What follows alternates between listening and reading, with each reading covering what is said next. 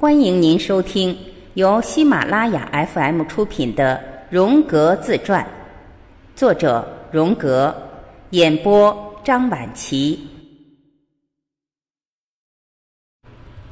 中学时期第三次播讲：上帝要的是什么呢？是行动呢，还是不行动？我需要立即找出上帝要我做的是什么，而且越快越好。当然，这一点我十分清楚。按照通常的道德来看，避免那样的罪孽，那是一定没有问题的。这就是到目前为止我一直在做的事情。不过，我也清楚，我可不能再继续这样下去了。我无法安眠，憔悴不堪，身体也越来越虚弱。我不得不告诫自己，这样想便无异于将自己束缚到无法忍受的地步。不能再这样下去了，但是除非我懂得了上帝的意志和他的意图，否则我可不想就此罢手。因为我现在可以确定，他就是这个终极性问题的提出者。特别奇怪的是，我竟然从来没有考虑过，魔鬼可能也正在捉弄着我。那时，与强大的上帝相比，魔鬼在我的精神世界中是那么微不足道。以至于我完全将其忽略不计了，因为我觉得他与上帝简直没有丝毫的可比性，太微乎其微了。大约自我从迷雾里钻出来，并意识到自己的那一刻开始，上帝的统一性、伟大和超人的威严便开始萦绕于我的想象之中。从此以后，在我心中，别的疑问一扫而光。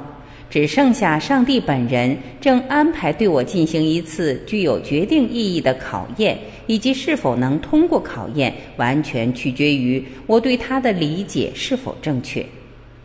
毫无疑问，我深知最终我将被迫得坚持不下去，被迫得屈服让步。但我不希望发生这种事，即使真的发生了，我也要弄清楚。因为我永生的灵魂的拯救全在这里面了。上帝知道，尽管我就要被迫犯下这不可饶恕的罪，我也无法支持下去了。可他仍然不来帮助我。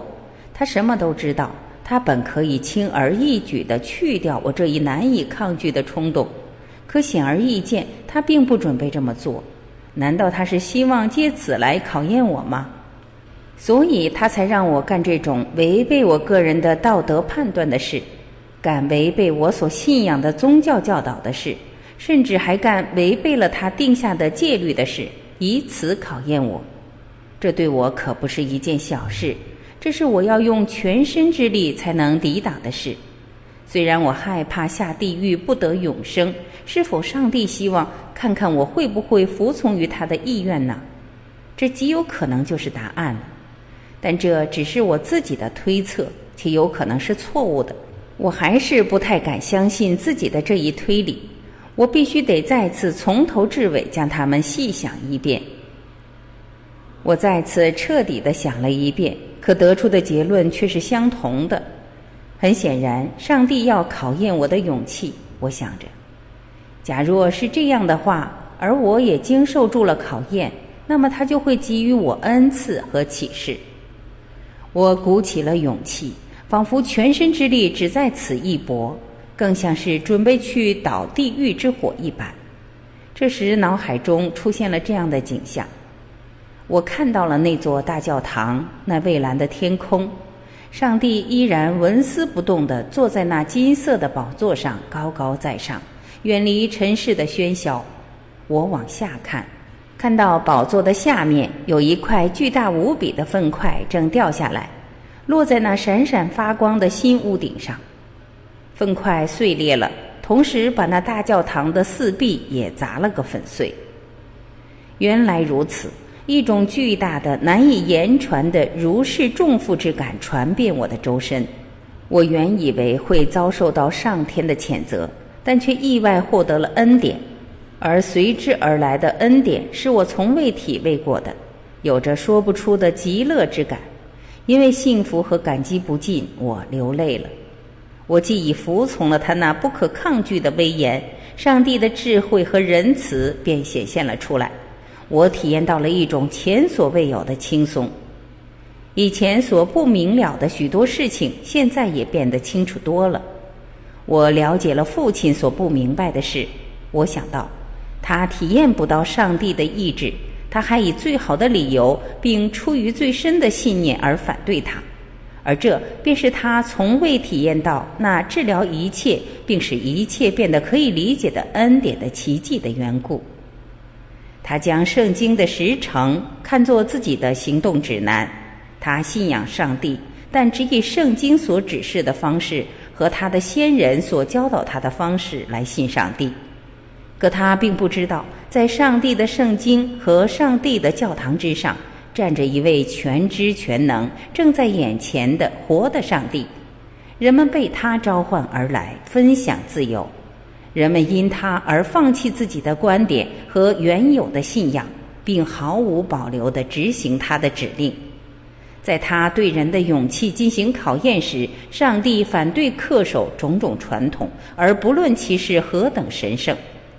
他全知全能，所以他便会考虑到，在对勇气进行的这种种考验里，绝对不会造成实质是邪恶的结果来。一个人要是执行了上帝的意志，他便可以确信自己正走向正确之途。亚当和夏娃也是上帝用这种方式来创造的，好使他们不得不去想他们所确实不愿去想的事。上帝这样做的目的，就是为了弄清楚他们是否会恭顺服从，而他同样也有可能让我做某种事情，而这件事是出于传统的宗教方面的理由而不得不加以拒绝的事。我只有恭顺的服从，才能获得恩赐。而有了这种体验之后，我就知道上帝的恩赐到底是怎么回事了。一个人只能完全献身于上帝，只能执行他的意志，此外别的事都是次要的。不然的话，我们所做的一切事情都是愚蠢而没有意义的。从那时起，每当我体验到了上帝的恩赐，我便真正的开始负起责任来。上帝为什么要弄脏他的大教堂呢？产生这个想法是很可怕的。但随后我便想明白了，上帝很有可能会成为某种可怕的东西。我体验到了一种阴暗而恐怖的秘密滋味，这个秘密使我整个一生罩上了乌云，我愈加的郁郁寡欢了。我也能感觉出，体验也使我更感自卑。我觉得自己是个魔鬼，或者是个笨猪，或者是个极为堕落的人。有了这种想法之后，我就开始翻阅父亲的《圣经新约》，以某种心满意足的心情读着描写法利赛人和收税官的段落，还有堕落的人是上帝的选民的段落。这些描写使我获得了一个终生难忘的印象。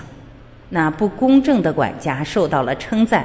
而信心发生动摇的彼得也被委以传教的重任。在我看来，我的自卑感越强，上帝的恩赐就变得愈不可理解。归根到底，我从来没有自信过。有一次，母亲的话也印证了这一点。她曾对我说：“你一向是个乖孩子。”我当时并没有弄明白这是什么意思。我一个乖孩子。这使我感到新鲜有趣。我往往认为自己是个堕落又远不及他人的人。有了上次的关于上帝和大教堂的经验，我终于有了某种属于我那了不起的秘密的一部分了。这仿佛像是我曾经说着上天会砸下石头来，而这石头终于落在了我口袋里一样。但实际上，这却是一种使人觉得可耻的体验。我深陷某种不好的、邪恶的、阴暗的事件之中，但同时这又是一种荣耀。有时我有一种想要一吐为快的冲动，但话到嘴边又不知道要讲些什么，而只是想暗示我身上有某些古怪的事发生。我很想弄清楚是否别人也经历过相似的体验，可是，在别人身上。却从未发现有过一丝一毫这种痕迹。结果我就又产生了这样的感觉，觉得我既是得不到上帝的恩宠者，又是上帝的选民；既是被诅咒者，又是受到祝福的人。而且我是绝对不会直接说出以下秘密的，就像我不会提到梦里的地下庙宇里的阴经，提到我所雕刻的小木人儿一样。实际上，直到我六十五岁那年。我才跟人说起过有关梦见生殖器的事儿，我也许还跟妻子谈到过一些别的经历，但这也是晚年才发生的事，在所有这些事情上有着严格的禁忌，这便是我自小便承袭的信仰，我绝不会跟任何人谈起他们。我的青春期有很多个人的秘密，这些秘密让我承受了一种几乎难以忍受的孤独感。在这些年中，我所取得的一些大成就，就是我抵制住了想要将它与别人谈一谈的诱惑。也就是说，我同世界的关系的格局，在那时就已经预定好了。今天仍跟以往一样，而今我仍然是一个孤独的人。原因就是我了解一些事情，还一定会把别人所不懂得的，且往往甚至不想知道的事情加以暗示。在我母亲的家庭成员中有六位是牧师，而在我父亲一边，不但父亲是牧师，我的两个叔父也是，因此我便有机会听到许多宗教方面的谈话、神学方面的讨论以及布道演说。每当他们在我身边热情谈论时，我就会产生这样的感觉：对，对，这一切太美妙了。但我内心的那个秘密会怎样呢？这可是个天大的秘密，你们却对此一无所知。你们并不知道，上帝逼着我做错事，逼着我去想令人憎恶的东西，这样才能让我体验到他的恩惠。其他人所说的一切完全言不及义。我想着，看在上帝的份上，一定得有某个对此多少懂点的人吧？可能真理就在某处。我翻遍了父亲图书室的所有藏书，只要找到有关上帝、三位一体、灵魂、意识的书，便急不可待地读了起来。我贪婪地读啊读，可是读过后却收获甚微。我不断地在想，他们也不懂啊。我甚至还读过父亲的路德派圣经。很不幸的是，对约伯所做的传统性的训导式解说，让我倒了胃口。很快，我打消了阅读本书的兴趣，但我在它里面还是找到了些许的慰藉，特别是在第九章的诗篇大约三十页的内容里的一句话：“尽管我用血水清洗了自己，但您却将我再扔进了烂泥坑里。”后来，母亲跟我说，在那些日子里，我总是一副垂头丧气的样子，事情并非如表象般简单。其实我是为这秘密而冥思苦想，在这种时候，我的内心是奇异的心安理得和平静的，犹如我坐在一块石头上冥想一样。它总会使我从所有的一切怀疑里挣脱出来。每次我一想到自己就是石头，内心的矛盾与冲突便停战了。石头安全无害，它没有想沟通的冲动。千百年来一直岿然不动。我想着，与它相比，我只是一种会消逝的现象。我会爆发各种各样的情感，就跟火焰一样，很快亮了，很快灭了。我自身不过是各种情感的汇集，而我身上的那个别的东西，却是那个永不毁灭的石头。听众朋友，本集第一部分播讲完毕。感谢您的收听。